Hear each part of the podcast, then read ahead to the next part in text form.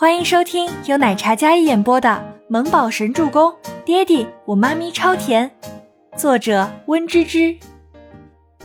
第三百九十集。许自强虽然有关系、有门路，但你们想过吗？为什么如此昂贵的克斯销量有了，但是利润却大打折扣？倪清欢不是没有调查过慕容家这几年生意上的事情，此话一出。有几位老者脸上一惊，倪清欢见这些长辈们惊讶又气愤的样子，显然就是早就被蒙蔽了视听。这帮不愿意自己动脑子的木头，他今天就要敲醒这些老木头。那些都是因为许自强为了挣钱，只顾赶工不看质量，为了牟利，他还私自用劣质原材料替代，这样生产出来的东西质量不过关，然后打着慕容家的招牌。自然有一些人愿意买单。倪清欢将所有事情剖析道：“这种劣质产品，一不贵，二又是名家之手，到手之后加上一些包装，那销量自然是好啊。可是消费者们拿到手的是什么呢？是克斯传承世家的出品，但质量堪忧。那种东西出口到国际上，丢的不仅仅是你们慕容家的脸，我们国人都要蒙羞，这让别人怎么看我们？”各位前辈，你们慕容家都要被许自强害得家底都没了，你们还想着靠他？那过不了几年，慕容家估计彻底凉了。倪清欢翻了一个白眼，因为说的有些激动，小脸都是红红的。长篇大论说完，字字见血，句句戳心。说完之后，现场没有一个人出声，场面陷入了一阵冗长的沉默。这丫头是个明白人呐。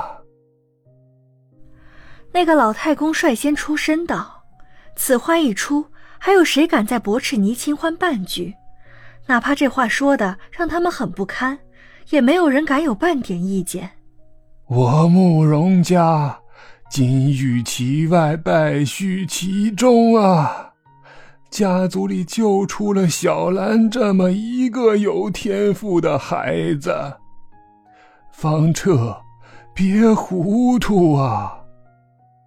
慕容兰刚才还是恬静的模样，此时看着倪清欢，眼眶红红，眼眸深处是一种发自内心真挚的感谢。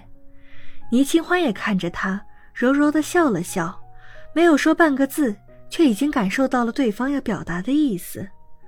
慕容兰从来都没有想过自己的人生还可以有不同的结果，因为倪清欢刚才的大放厥词，虽然慕容家的人没有下逐客令，但周伯言还以有要事要处理为由，牵着倪清欢的手走出了慕容家的别院。这几天高度紧张和设计埋伏，今天总算可以松一口气了。你这家伙，刚走出别院。周伯言侧眸看着身边一脸轻松的小女人，倪清欢扬起明亮的眼眸看向周伯言，甜美的小脸带着可爱的红晕，比起刚才一身正气的模样，此时格外小鸟依人。她靠在周伯言的肩上，一手跟他十指紧握，一手挽着他的胳膊，软萌又小女人。我一时来气，你看那些老头子，真是比吸血鬼还要可怕。这次没有人站出来敲醒他们，慕容家可能内忧外患，而且小兰也需要自己的人生。倪清欢刚才一身轻松，想着慕容兰，不知道是不是因为同为女性的缘故，她总是有些心疼那个坚强隐忍的女子。过去五年，她也经历过那种水深火热的日子，天天备受煎熬，可她的那些痛苦。比起慕容兰那种看不到尽头的绝望和茫然，好很多。他那会儿还有盼头，虽然一身债，但他有朋友，有儿子，有希望。而慕容兰太苦，她一生都背负着家族使命，可她坚守的使命带着致命的摧残，她的人生是苦不堪言的。再不帮帮她，她可能真的扛不住了。我现在想想，很庆幸，当年还有初初和星星和锦逸哥，有朋友真是一件很幸福的事情。倪清欢自顾自地说道，殊不知，在听到温景逸名字的时候，周伯言的脸色有那么一会儿的不悦。回家吧，很晚了。周伯言握紧手里的小手，然后两人并肩往车的方向走去。过去让他带着孩子经历了无数的痛苦，度过了那样不堪的五年，他会用余生来弥补，替他撑起一片天，让他继续做那个无忧无虑的倪大小姐，做他最可爱的妻子。周伯言心里发誓。你说明天警察调查孟年星会不会来？明天我再过来陪你看看。作为同谋嫌疑人。孟年星一定是会被传唤的。许自强被捕的时间段，正好是网友对慕容家关注度最高的时候。网友不知道从哪里得到消息，说许自强犯罪竟然与前段时间当红的设计女神孟年星有关系。一时之间，小道消息传得沸沸扬扬。孟年星正是应了那一句话：站得有多高，摔得就有多惨。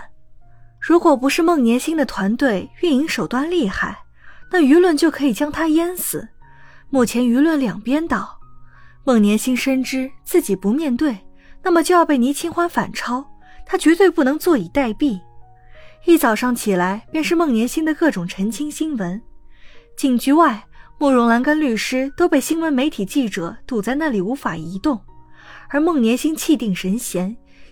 一派温柔地回答着记者的各种问题，像是备好了通稿似的，回答的滴水不漏。倪清欢下车，有保镖开道，将所有记者都挡在外面。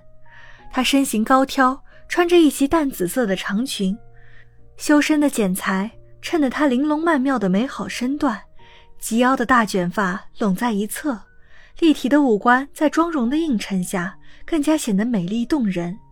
一身女王般的气场，可是那紫色的衣裙又给她增添了几分柔美，显得格外温柔。